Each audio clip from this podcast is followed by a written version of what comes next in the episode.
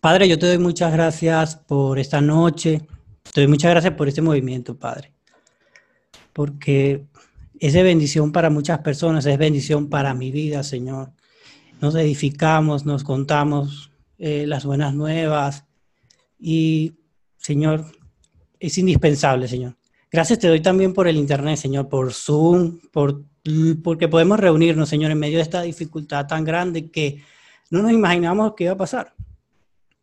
Señor, en este momento te pido que puedas abrir oídos, Señor, puedas abrir ojos y entender, Señor, esta palabra, Señor, no porque yo la haya estudiado, porque yo sea un erudito, Señor, al contrario. Escogiste a alguien que de verdad no tiene tantas facultades para enseñar, Señor, pero yo acepto, yo acepto que hoy eh, vamos a hablar de tu palabra, Señor. Permite que podamos concentrarnos, Señor, que, que podamos entender, Señor, todo este tiempo, Señor. Bendice este tiempo en nombre de Jesús. Amén. Y amén. ¿Cómo están? ¿Cómo se portan? ¿Cuántos platos llevan lavados? ¿Ya perdieron la cuenta? bueno. Eh, más de lavar muchos platos. Ay, a mí también, horrible. Bueno, a mí Victoria, pues, no más. Pero eso es horrible, horrible. Bueno, entonces, antes de empezar, quisiera que cada uno en el lugar donde está busque una Biblia alternativa. Puede ser una Biblia en físico, puede ser una Biblia eh, eh, en celular, pero la idea es que no tengan que salirse de Zoom para buscar en la Biblia, ¿no? Que tengan una Biblia ahí a la mano, listo. Eh, vamos a buscar bastantes, varios pasajes bíblicos y voy a necesitar ayuda de ustedes. No le voy a pedir a todos, no le voy a pedir a alguien así específicamente, tú vas a leerlo, no el que quiera, y el que no, el que no le gusta porque le da pena, bueno, no, no, no tenga ese temor. sí, porque entonces, ay, que no me diga a mí, que no me diga a mí. Bueno, entonces, vamos aquí.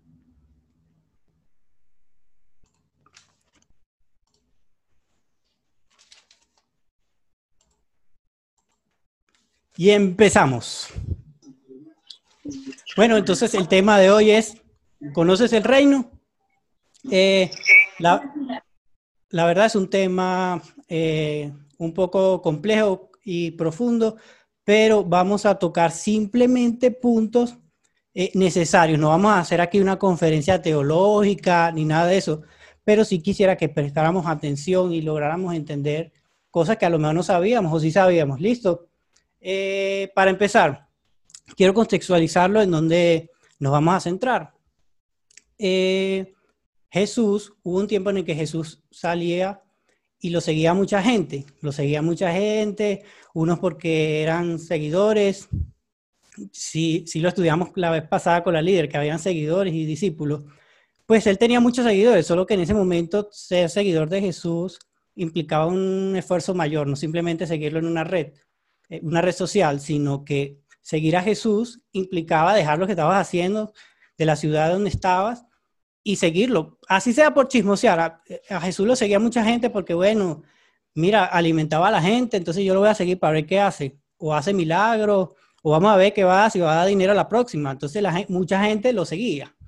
Entonces así sea por curiosidad, entre ellos, había, entre ellos había personas curiosas y entre ellos había quienes realmente iban a ser discípulos y verdaderos seguidores de Jesús.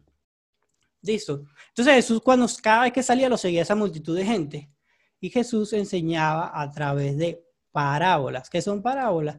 Simplemente son figuras literarias que, donde comparaba ciertas situaciones eh, para sacar un mensaje, un mensaje real. ¿Ok? Hacía pequeñas comparativas.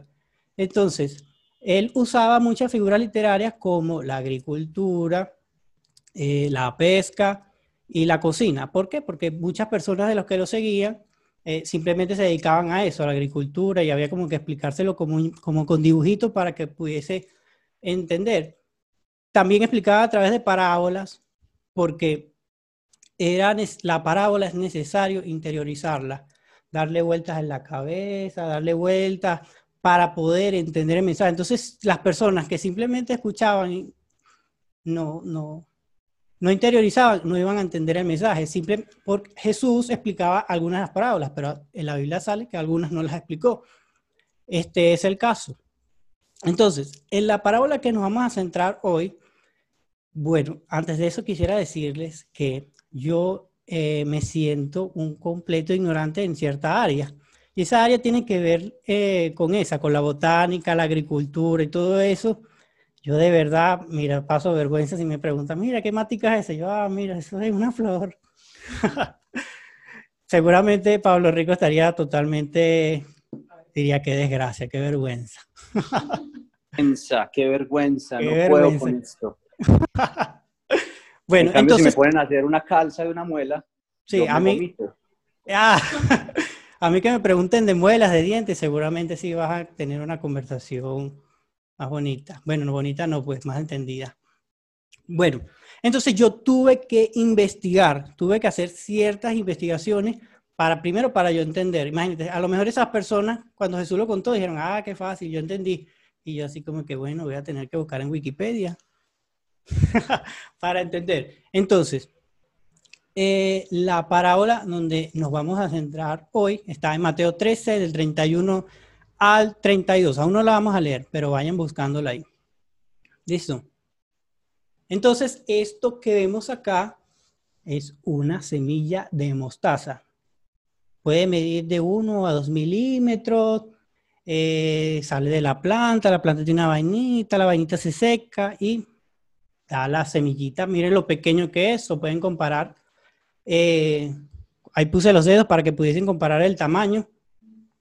Y bueno, eh, ahora sí, alguien que por favor me pueda leer Mateo 13, 31 y 32. Te ayudo, Homer. Vamos. Dice, otra parábola le refirió diciendo, el reino de los cielos es semejante al grano de mostaza que un hombre tomó y sembró en su campo, el cual a la verdad es la más pequeña de todas las semillas, pero cuando ha crecido es la mayor de las hortalizas y se hace árbol, de tal manera que vienen las aves del cielo y hacen nidos en sus ramas. Ok. ¿Escuchamos todo? ¿Entendimos? Muy bien. Entonces, yo en, medio de, mis investigaciones eh, hice, una, hice una búsqueda muy vana en Google. Busqué árbol de semilla de mostaza en Google. Y ustedes van a encontrar estos resultados. Unos árboles muy grandes. Ay, qué bonitos los árboles. Miren, eso es lo que vamos a ir viendo, unos árboles. Pero esto es totalmente falso. ¿Ok? ¿Por qué? Esta no es, realmente, no es realmente el árbol de la semilla mostaza. Esto sí es más semejante a lo que, a lo que estaban acostumbrados aquellas personas y aquellos agricultores que sembraban en aquel momento.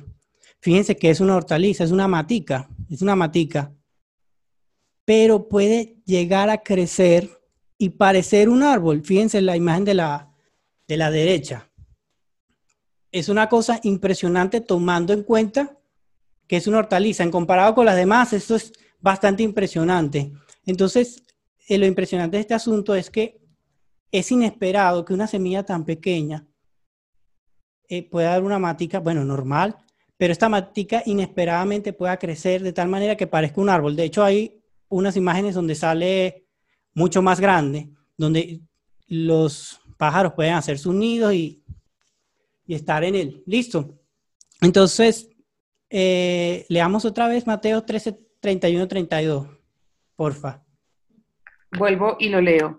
Otra parábola le refirió diciendo, el reino de los cielos es semejante al grano de mostaza, que un hombre tomó y sembró en su campo el cual la verdad es la más pequeña de todas las semillas, pero cuando ha crecido es la mayor de las hortalizas y se hace árbol de tal manera que vienen las aves del cielo y hacen nidos en sus ramas.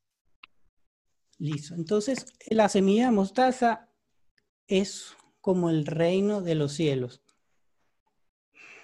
Es un poquito difícil de entender. Yo me imagino que para las personas en ese momento no podían entender del todo. Entonces, ¿Qué quiso explicar Jesús con esto?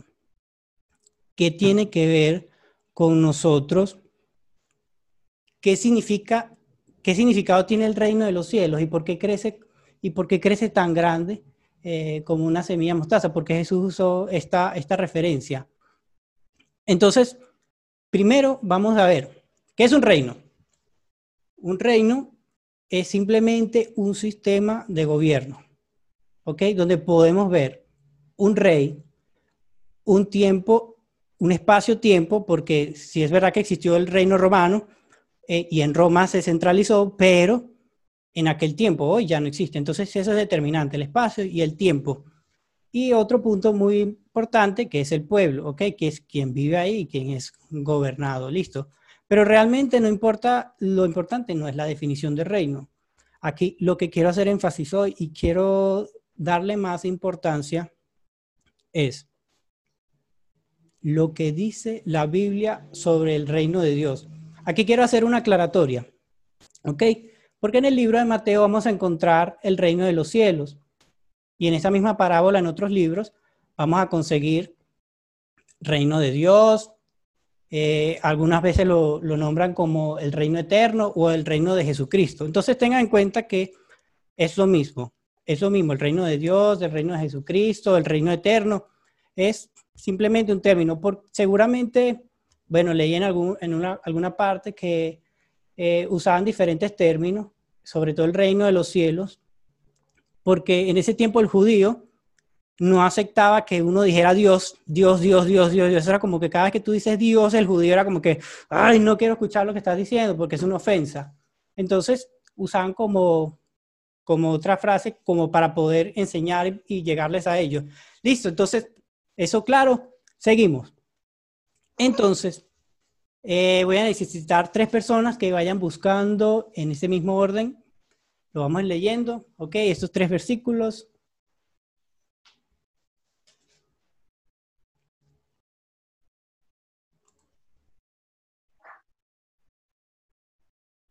Te ayudo con Primera de Crónicas, Homero. Listo, vamos. Primera de Crónicas 29:11 dice, Tuya es, oh Jehová, la magnificencia y el poder, la gloria, la victoria y el honor, porque todas las cosas que están en los cielos y en la tierra son tuyas. Tuyo, oh Jehová, es el reino, y tú eres excelso sobre todos. Muy bien, ¿alguien que lea Salmos 24:10? Yo leo Homer. Dice, ah, bueno. Ah, bueno, eh, yo lo leo ya que. 24.10 dice, ¿quién es este Rey de Gloria? Es el Señor Todopoderoso. Él es el Rey de la Gloria. Listo, muchas gracias a los que leyeron, Astrid y Diego, ¿cierto? sí. Bueno, muchas gracias. Entonces, miren, estos dos versículos prácticamente resumen quién es el rey del reino. Listo, que nos quede bien claro, Dios es el rey. Listo, el creador, el excelso de todo. Listo, Dios es el rey de este reino. Y aquí vamos a leer eh, en Mateo 4:17, vamos a encontrar una particularidad, algo muy, algo como, como diferente. Listo. ¿Alguien que lo lea, por favor? Mateo 4:17. Mateo 4:17. Desde entonces comenzó Jesús a predicar y a decir, arrepiéntanse, porque el reino de los cielos se ha acercado. Ok, fíjense aquí una que es, diferente a los dos eh, pasajes que leímos ahorita. Esto resulta que cuando Jesús empieza su ministerio, él se acerca a estas personas, o sea, se acerca a las personas y una de las primeras cosas que dice es esto, arrepiéntanse porque el reino de los cielos se ha acercado. Pero ¿qué quiso decir Jesús con esto? O sea, yo me imagino que cuando Jesús dijo esto, mucha gente dijo, se quedó así como que, ¿qué? ¿Qué has dicho? hereje. Pero realmente, ¿qué, quiso decir Jesús con esto? Resulta que nada más y nada menos, el rey, hecho carne, personificado, tangible en la tierra, se había acercado. Es decir, el rey estaba ahí. Por eso es que dice que el reino de los cielos se ha acercado, porque nada más y nada menos el rey, el rey de gloria, el creador de todo, hecho persona, estaba en medio de ellos.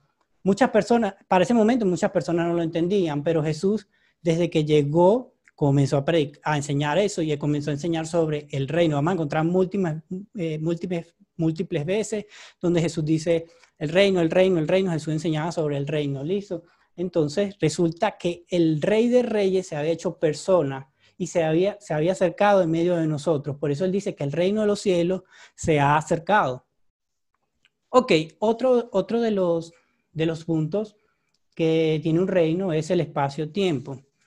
Este es un tema un poquito complejo. Listo, solo vamos a ver ciertos datos, no vamos a hablar de teología profunda. Para más información, danielcorrea.com. Eh, eh, seguramente podemos ampliar, podemos ampliar este, este tema. Listo, tres personas, por favor, que vayan buscando estos, estos tres versículos y que y los vamos a ir leyendo en orden. Listo.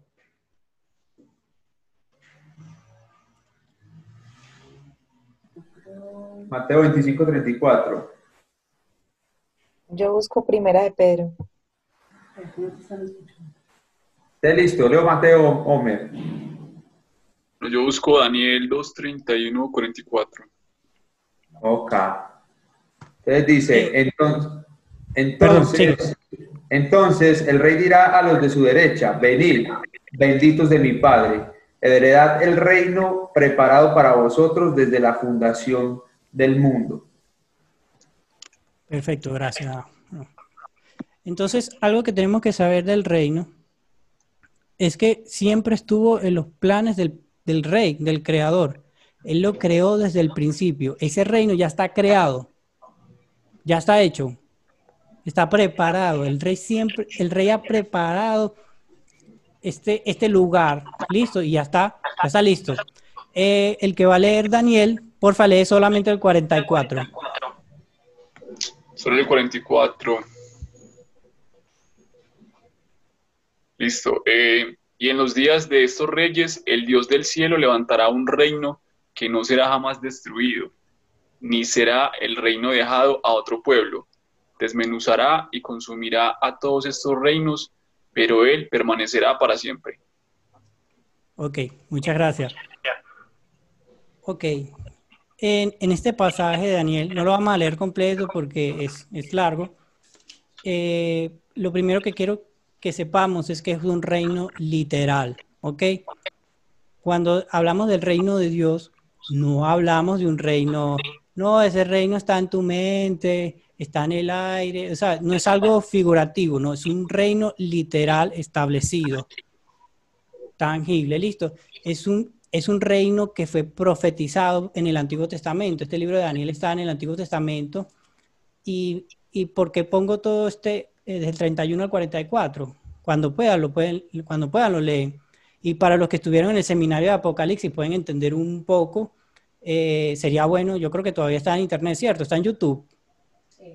Todavía está en YouTube. Si, si esto, este tema les encanta, se van directo allá, no hay ningún problema. Es buenísimo, buenísimo, lo da Daniel Correa. Entonces, este es del 31 al 44 Daniel profetiza sobre los reinos que se iban a establecer en la tierra. ¿Ok? Habla del babilónico, medo-persa, greco-macedonio y el romano. Entonces él le da, no, él le da una característica y le da tiempo. Primero viene este, después viene este, dura tanto, dura tanto, dura tanto. Y es lo genial de, este, de esta profecía es que todo se ha cumplido hasta el día de hoy. Entonces fíjense que es un reino literal que va a desplazar, que dice que no va a ser como los demás reinos, o sea, va a ser un reino que se va a establecer y que fue profetizado y que en esa profecía se ha ido cumpliendo uno por uno todos esos reinos. Listo, y dice que este va a haber y que va a ser eterno, o sea, no va a tener fin. Listo. Primera de Pedro, una del 4 al 5, ¿quién lo tiene? Yo lo tengo, dice así, para una herencia incorruptible, incontaminada e inmarcesible, reservada en los cielos para vosotros, que sois guardados por el poder de Dios mediante la fe para alcanzar la salvación que está preparada para ser manifestada en el tiempo postrero. Genial. Bueno, aquí podemos entender algo. Y es que nosotros ahorita aquí no estamos viviendo el reino de los cielos. Listo, este está siendo, ha sido preparado para ser entregado después. Todavía no se nos ha sido revelado el reino. O sea, es tangible, es literal, pero todavía no. O sea, esto que estamos viviendo aquí, esto no es el reino. Fíjense que acá hay que vemos quién gobierna, quién gobierna este mundo, o sea, todo lo que pasa aquí. Eso no es un reino perfecto. Entonces, que quede claro, entonces en espacio y tiempo tenemos que fue creado desde el principio. Es literal, fue profetizado, es eterno. Una vez que se establezca, nunca va a terminar, nunca va a terminar. Y que esa herencia aún no la vemos. O sea, nosotros no estamos ahorita en el reino de Dios. Entonces vamos al siguiente, y es el pueblo. Eh, y este es uno de los más interesantes porque aquí estamos involucrados nosotros y qué bueno, ¿cierto? Entonces acá dice, cuando Jesús dice que el reino crece, no se refiere a un espacio geográfico, no quiere decir que cada día ese reino se vuelve más grande, más extenso, mucho menos se refería a que Dios iba a ir creciendo o que el rey se haría más grande, no, porque el rey, el rey ya es el rey, y Dios es inmenso y yo, yo, yo dudo mucho que Dios cada día se haga más grande. No, Dios ya es la inmensidad. Entonces, ¿a qué se refería Jesús? ¿A qué se refería Jesús con el pueblo? El pueblo es el, el pueblo que, que, que lo va a conformar, sus hijos, los herederos, que día a día se van a ir multiplicando. Entonces, si, si repasamos un poquito, eh, la parábola decía que es como una semilla que se siembra y va creciendo y creciendo y se hace muy grande, ¿cierto? Entonces, lo que crece en el, lo que va creciendo en el reino es quienes van a heredar ese reino. El pueblo es que cada día se va haciendo más grande. Inclusivamente, históricamente, ahí Jesús eh, lo seguían miles de personas, pero si seguimos leyendo la Biblia, eh, saltamos al libro de los Hechos, vemos cómo cada vez que pasaba un acontecimiento, dice, y se seguían agregando miles y miles de personas. Y eso es impresionante. O sea, los discípulos hacían algo y, se iba agregando gente y cada vez crecían más. Tanto así que las enseñanzas de Jesús, el Evangelio de Jesús, su reino se ha extendido hasta donde nosotros estamos, saltó el charco, estamos del otro lado. Imagínense todo lo que se ha extendido durante todos estos años, que hoy en día nosotros podemos decir que somos parte del reino porque se ha extendido. Imagínense cuando Jesús dijo eso, imagínense todos los, todos los años que faltaban. Todos los años que faltaban para llegar al día de hoy. Entonces, el reino, el pueblo de Dios sigue creciendo y va a seguir creciendo. ¿Listo? Entonces, cuatro versículos más. ¿Listo?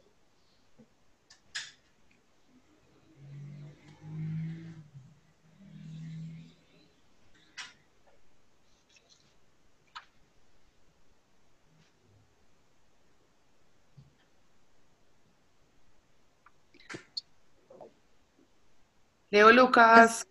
Listo, gracias. Dice, no temáis manada pequeña, porque a vuestro Padre le ha placido daros el reino. Muchas gracias. Entonces, ¿qué dice eh, en el libro de Lucas? Dice que la voluntad del Padre es dar este, este reino a su pueblo. O sea, el rey lo hizo desde el principio. Pero ¿para qué lo hizo? Para su pueblo, lo hizo pensando en su pueblo, en su reino. Y la voluntad del Padre es entregar este reino, aquí está, mi pueblo amado, te lo entrego. Ustedes van a gozar de una vida eterna, de una entrada a la vida eterna en este reino. Eso es súper, súper impresionante, ¿cierto? Vamos a Juan 3.3, ¿quién lo tiene? Dice, respondió Jesús y le dijo, de cierto, de cierto te digo que el que no naciere de nuevo no puede ver el reino de Dios. Entonces, aquí vamos. Entonces, ya vamos, a, vamos como más específicos, ¿cierto? ¿Quién, ¿Quién se considera pueblo de Dios? Porfa, ¿lo puedes leer otra vez?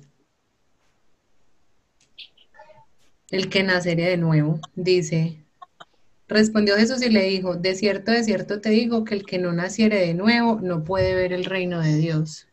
Ok, y aquí, eh, muy importante, es necesario nacer de nuevo para poder ver, el reino de los cielos, el reino de Dios, el reino eterno. Es necesario. O sea, mm, lamentablemente no todos, no todos vamos a no todos van a ver el reino de los cielos. Es necesario nacer de nuevo. Y es bastante, es bastante complejo. Seguramente si estás en una célula ya han hablado de este tema y, han profundizado en lo que significa nacer de nuevo. Pero yo te, lo voy a, yo te a explicar un poquito. El nacer de nuevo es, primero, es aceptar a Cristo como tu Señor Salvador, creer en Él y lo que, lo que ha hecho por ti. Y como dice la líder Claudia, es un cambio de actitud hacia el Padre. eso, eso me lo hicieron memorizar porque está, iba a salir en un examen. un cambio de actitud hacia el Padre. Quiere decir, cuando, cuando habla de un nacimiento, quiere decir que eres una nueva persona, eres una nueva criatura. Entonces, cuando tú realmente conoces lo que Jesús ha hecho por ti, tú lo crees y tú decides, tú decides aceptarlo y seguirlo como tu Señor y Salvador, tu vida cambia. Por eso dice que hay un cambio de actitud. Y eso te hace, eso te hace heredero del reino. Es necesario, es necesario nacer de nuevo para poder ver el reino de los cielos. Listo, vamos a leer el próximo. Yo lo tengo. Yo lo tengo. Ah, bueno. Para, para que al ser justificados por su gracia viniéramos a ser herederos conforme a la esperanza de la vida eterna. Gracias. Y por favor que lea Gálatas.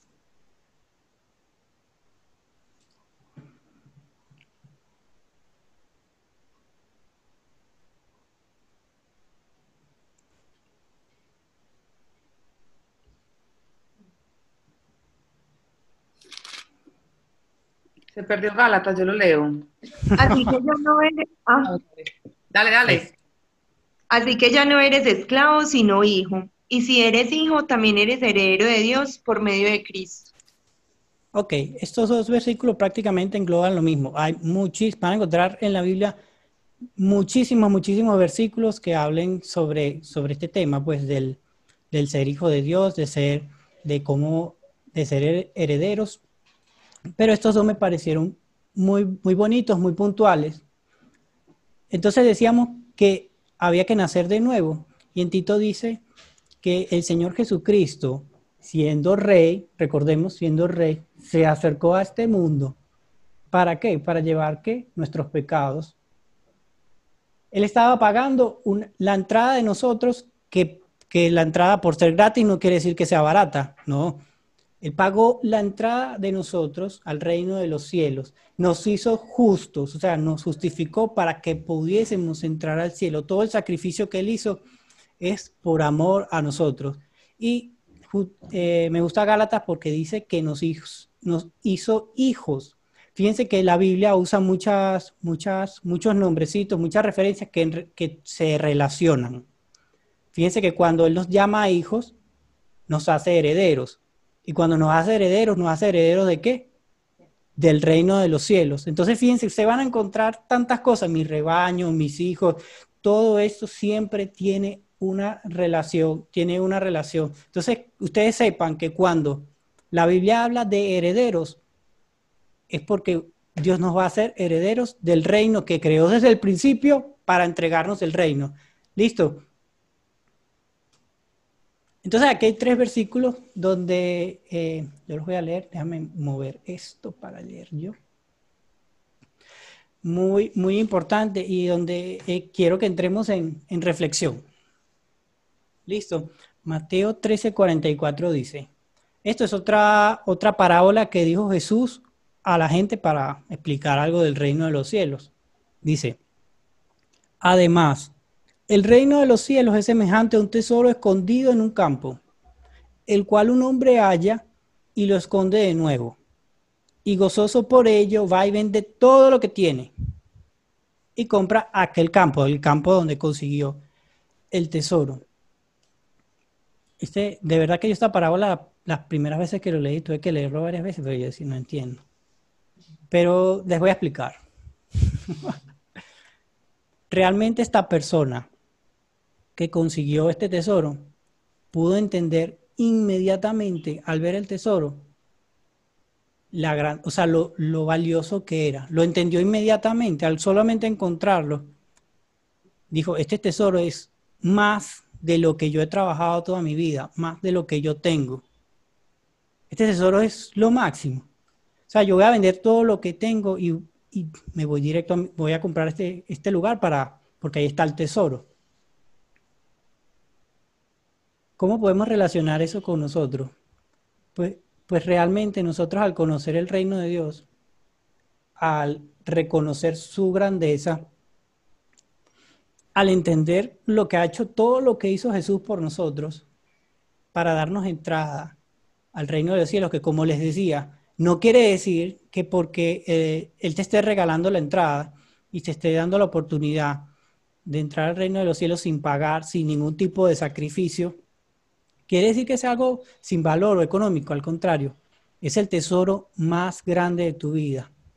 Es el reino de Dios, Jesús, el Rey, el tiempo-espacio que vamos a estar ahí, todo eso es el tesoro más grande de tu vida.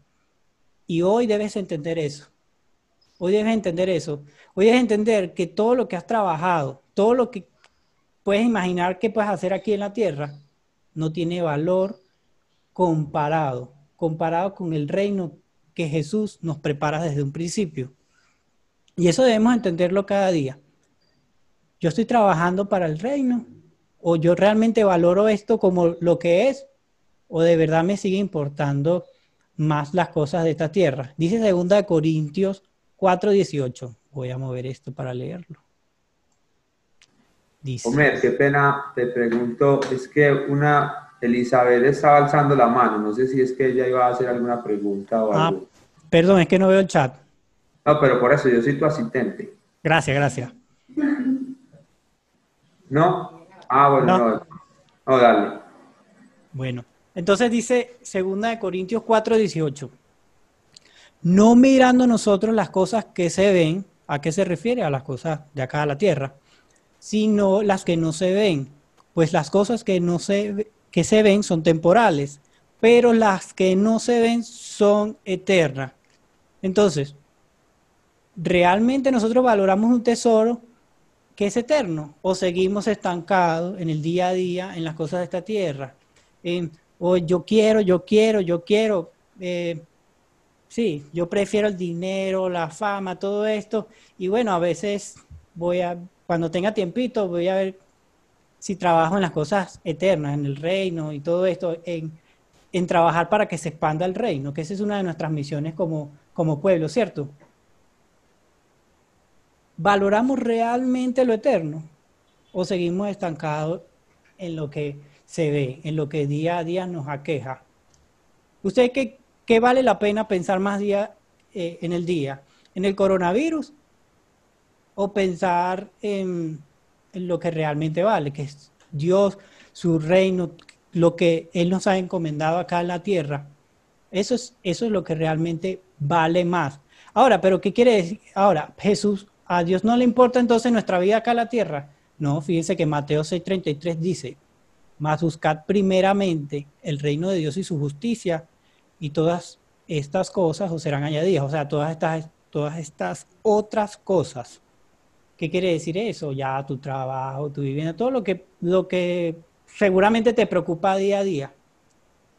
Aquí, Jesús te dice claramente, busca primeramente el reino, y yo, y yo te digo, te animo, porque yo, yo también, a mí me pasa lo mismo que tú, yo soy humano y soy imperfecto. Pero yo te puedo decir que cuando uno busca primeramente el reino de Dios, busca hacer su voluntad, busca seguirlo realmente, el Señor, el Señor te va a cubrir de todas tus necesidades. El Señor va a dejar, eh, te va a suplir lo que tú quieres, lo que tú necesitas, conforme a lo que de verdad, a lo que de verdad el Señor tiene planeado para tu vida. A lo mejor tus planes son unos, pero el Señor tiene otros. Te aseguro que los planes del Señor para ti son mucho, mucho mejores. Y te digo algo, son eternos, son para toda la vida. ¿Qué puedes obtener en esta tierra? Un título. El título te dura hasta que te mueras. Jesús te ofrece una vida eterna. Pero debemos recordar, debemos nacer de nuevo. Debemos tener una vocación como hijos, como herederos. Cuando, cuando uno es hijo de Dios y heredero, se comporta, o sea, lleva una actitud como, como esa persona. Y sí, nosotros erramos, pecamos, pero como, te, como leemos aquí en Mateo, primero debemos buscar el reino. El reino, a pesar de nuestras debilidades. Yo, ¿sabes? Cuando yo, a mí me dicen para enseñar aquí, yo digo, pero ¿por qué me van a decir a mí si yo soy un nada? O sea, o sea, si yo cada vez, o sea, yo no doy dos pasos fuera de la calle cuando yo estoy pecando. Que, que entonces, pero el Señor me puede usar a mí, te puede usar a ti, a cualquiera de nosotros que está acá, cualquiera que sea su hijo y heredero, con sus problemas, con sus pecados. ¿Por qué? Porque uno decide buscar primeramente el reino de Dios.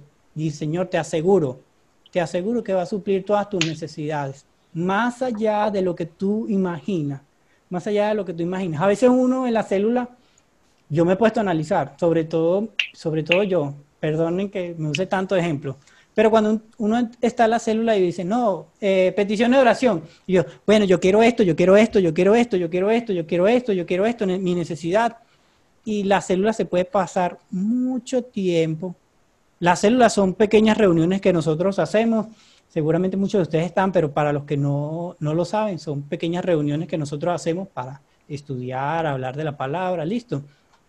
Entonces, a veces uno se llena de, de cosas que son temporales y le damos prioridad.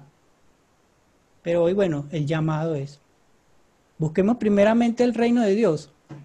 Hemos encontrado un tesoro mira, invaluable. O sea, de verdad estamos entendiendo lo magnífico, lo grandioso que es el reino de los cielos, el reino de Dios para nosotros. El reino de Dios es mucho mayor. Te lo, te lo aseguro. Y en este momento, bueno, puedes pensar qué estoy haciendo, estoy buscando realmente el reino de Dios y su justicia.